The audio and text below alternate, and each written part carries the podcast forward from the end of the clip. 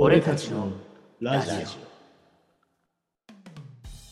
さあ始まりました「俺たちのラジオ」この番組はリスナーの皆さんからの質問に答えたり3人で当てのない話をしたりしていく番組になっております。自己紹介をさせていただきます。私ダッチです。そしてぼっちです。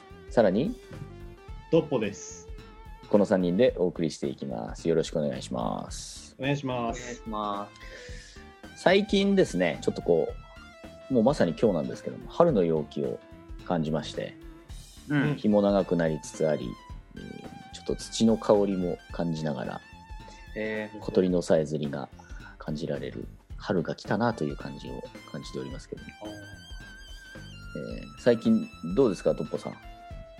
そうですね。私あの最近ちょっと店頭で面白いものを見つけまして。ー、おまあお二人はねあの私は辛いもの好きなの知ってると思うんであれですけど。はいはいはい。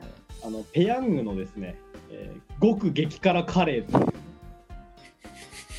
まああの まあなんかネットで見るとね食べれきれなかった人も多々いるような辛さのやつなんですけど、はいまあ安くなってたんで買ってしまいまして。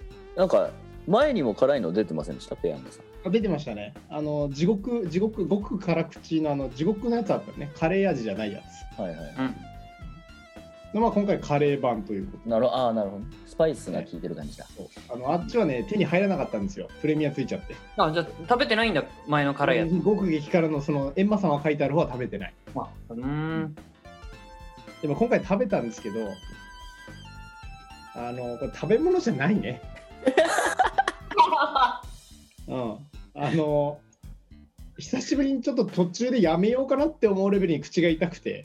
おおあの通過していくところすべてが痛いっていう。食べ終わった後唇パンパンだしうん水飲みに台所行ったら足痙攣してるし。これダメなやつだなっていう。足足にくんのね？なんかねプルプルしてた体が。足先にも来る。じゃあどういうことなんだ？まあちょっとね、まあ、今日は口と胃までとだたどり着いちゃったんで、まあちょっと明日多分あの下半身がお亡くなりになるかなっていう そんなスケジュお亡くなりールを明日は組んでおります。はい。美味しかったんでしょ？あのね、わからない。あ美味しいかどうかもわからない味がわからない。だからカレーって書いてあるけど、カレーなのかっていうのもわからないぐらい辛い。食べ物じゃないって食べ物じゃないっていうのが私の評価で、ちょっとマルカ食品さんには最近ちょっとふざけすぎなんで、ね、チョコレートとか納豆とかあの自粛していただきたいなと。あの普通でものペヤングを作ってくれと思いますね。はい。もう思うツボだから。あなたは。うん。ドッポさん思うツボですから。確かにまんまとまんまってるそうそう、お前みたいなやつに売りたいんだよっていう人がちゃんと買ってるから大丈夫。そうなんです。僕もあの前前あれ食べましたよメガマックスだかなんかあ、メガマックス。4つ分かな？えっと3000キロぐらい4つ分だから入ってはいはい。あれ食べましちょっと途中であれもやめようかなと思ってちょっと納豆入れて味変えながら食べましたえ、一人で全部食べたの？一人でほとんど食べましたねすごいね。たあれ、ぼっちさん食べたことないんですか？もうね、そうあんまね、ペヤングそもそも食べないんだよね。えー、ペヤンガーですよ僕は私も食ペヤンべましたよ。ガーなんだ、みんな。うん。だからなんか、あの、一平ちゃんとかさ、バゴンみたいな、ああいうのは食べたことあるんだけどさ。懐かしいバゴンアゴンってなんか、あれ、東北なの？そうそうそうそう、東北だけなんだね。えなんかね、そう、東京いるときに、ワゴン売ってなかったんだよね。そう、あの、だから、なんか、前なんかで仕事で出張に来てた関西方面の方が大量に買って帰ってたよ。お土産、うん お土産？に買ってくっつって、家族に買ってこいって言われてんだよねっつって。えーそんな人気あるんだ。俺買ってくんすかみたいな、こっちからすると。そうだよね。そうでも逆にね向こうにしか西にしかないなんかカップうどんとかねあってネットで先輩買ってたりするけど、まあ、そういうなんか文化もねカップ麺インスタント麺系にはあるんだろうねねそうですね。あの何より体を傷つけないカップラーメンがいいと思います。はい。ー、基本傷つけないけどねカップラーメンは。どうでもいいけど、まあ、あのね、どうでもいいけど、その話をさ、なんか LINE ですんのやめてもらっていいですか？テキテキストでさ、ちょっとさ、お尻の話がとか出てくるの、ちょっと俺笑ってて、笑ったけどさ、ちょっとあの生々しかったよ。えいいじゃないですか全然。僕は歓迎ですよいや、さらに追い打ちをかけるとね、これ辛いもの好きの経験者から言わせてもらうとね、やっぱあの日本の発明、ウォシュレットは偉大ですよ。あの、あれがないとね、辛いもの食べた後死ぬから。辛いよね辛いのよ。辛い俺も辛いものやっぱまあ辛みがうちついてないんだけどねそのまま辛みはそのままやっぱ出るんだね、吸収さ出れないますね。分解されないんで、うん分解吸収されないんで、もろきます。あそこの粘膜に。いや弱い ちょっと下世話な話になってきた。あ、失礼しました。下世話という。か、まあなかなかね、いい話になってね。うん、じゃあぼっちさん最近どうですか？はい。あ、僕ですか？はい。いや、僕からは、あの、ちょっと質問を皆さんに投げかけても、お。ほぼっちさんからの質問？ぼっちさんからの、ペンネームぼっちさんからの、う。自分？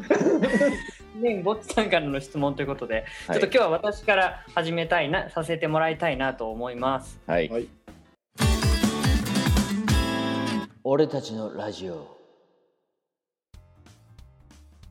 今日実は、あの、実リアルな話で言うと、令和3年の2月20日？20日ですね。21日。20日ですよね、はい。20日の土曜日になりますけれども実は今日は、あの昨年3月にお亡くなりになりました志村けんさん誕生日。おおなんだそうで。すはいはい、はい。なんか偶然なんだけど、うん、うん、去年70歳。で、えーツツイートのコメントなどもネットで多く書き込まれたというような出来事もありました、はい。さて、えー皆さんにお伺いしたいんですけれども、はい。皆さんにとって志村けんってどうでしたか？っていうざっくりした質問になります。おー。なんかあのなるほど。なんか亡くなってからなんかパッとこうやっぱねコロナの中でしかもココロナコロナでね初のこうね芸能人での死者みたいな感じですごくこうざわっとはしたけれども、まあ、それもあってかこうなんか自分の中でもちゃんとねなんか弔ってないなっていう感じがあってうんうんうんちゃんと総括しないでここまで来たなみたいな。で来月でね1年になるわけだしうん。うんまあ、ちょっとそこを迎えるにあって、まあ、ツイート番組でもやってましたけど、あの、なんか、どうなの？かなと思って、みんなそこ、なんかこの話って、なんか自分でも避けてきてたし、たとはいえ、ちょっとそろそろしたいなと思って、今日は改めてこの場でね、あのどうみんなにとって、好きだったとか、あの、どこが面白かったとか、なんかどうだったみたいな話をちょっとね、振り返りたいなと思ってて、自分の中でちょっと合唱して、次に行きたいかなみたいな感じがあってこの質問をしてみました。いかがでしょうか？なるほど。なるほど。うん僕はですねちょうど亡くなった後かな、うん。去年あの自分山下達郎さんのラジオを聞いてるんですけどうん。その番組の中で山下達郎さんと志村けんさんが交流があってでヒヒゲダンスのテーマ曲をうんはいうん流したんですよ。あラジオで、ラジオで。うん。ですごく素敵な方でしたっていう話を聞いてもう涙が出そうになって。でそこから志村けんについては僕もちょっと考えましたね。どんな存在だったかなみたいなのは考えました。うん。でどう思った？あのあんまりいくつぐらいかな？自分が高校生ぐらいの時くらいからちょっと受け付けなくなりましたね。おお正直。なるほどね、バカ殿とかあれを見た時になんだろう。あちょっと違うなとかちょっとこれ何が面白いのかなとかっていうふうにうん。思うようになってきたのは覚えてますね。その前までは面白笑ってたか？その前まではあの父親と一緒に、ね、もう家族でみんなでね一緒に見てて、うん、えー、お色気シーンがやっぱ出てくるんですよ。うん、出てきますね。チャンネル変わってたっていう思い出しかないですね。ああ。いや気使ってね。そうそうそう。そうね、そういう感じのあったよね。メ、うん、トノとかもそうだしね。そう。